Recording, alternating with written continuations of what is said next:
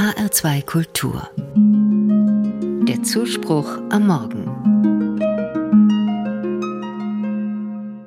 Für alle, die sich zu Neujahr eine radikale Veränderung vorgenommen haben und sie nach drei Wochen noch nicht geschafft haben, habe ich heute einen Trost. Radikale Veränderungen, bei denen jemand sprichwörtlich vom Saulus zum Paulus wird, sind eher selten. Heute erinnern die Kirchen an so eine radikale Veränderung, die Bekehrung des Saulus. Er war ein gebildeter Jude. Die neue Bewegung der Christen bekämpfte er mit aller Kraft. Eines Tages war Saulus auf dem Weg nach Damaskus, um dort auch gegen die Christen vorzugehen. Unterwegs passierte es. Er wurde vom Blitz getroffen und hatte eine Vision. Die Bibel beschreibt in der Apostelgeschichte, wie Saulus sein Leben radikal änderte. Von diesem Tag an bekehrte er sich und wurde Christ. Ab sofort verkündete er, Jesus Christus ist Gottes Sohn. Wer an ihn glaubt, wird von Gott gerettet. Und auf diese radikale Umkehr bezieht sich auch die Redensart. Jemand wird vom Saulus zum Paulus.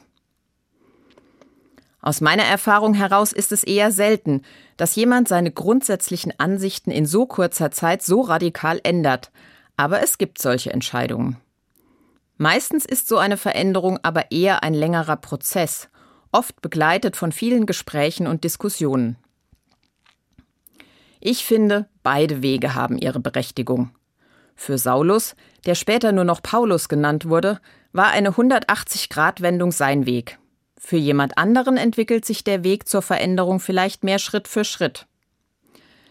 Paulus selbst hat damals den neuen Christengemeinden erklärt, was es bedeutet, Christ zu sein – und manchmal waren seine Forderungen radikal. Seine Briefe sind heute Teil der Bibel und ihre Botschaft ist immer noch wichtig für Christinnen und Christen. Fast 1500 Jahre nach Paulus hat ein Gedanke von ihm eine Veränderung in Gang gesetzt, die bis heute andauert.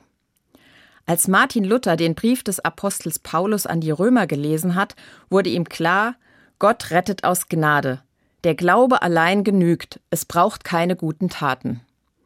Für Luther war das der Anlass, Veränderungen in der Kirche zu fordern.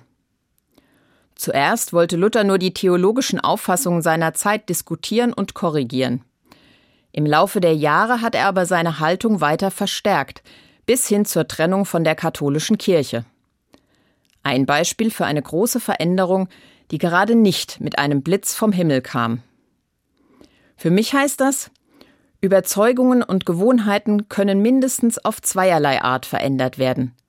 Radikal von jetzt auf gleich oder langsam reifend über Jahre hinweg.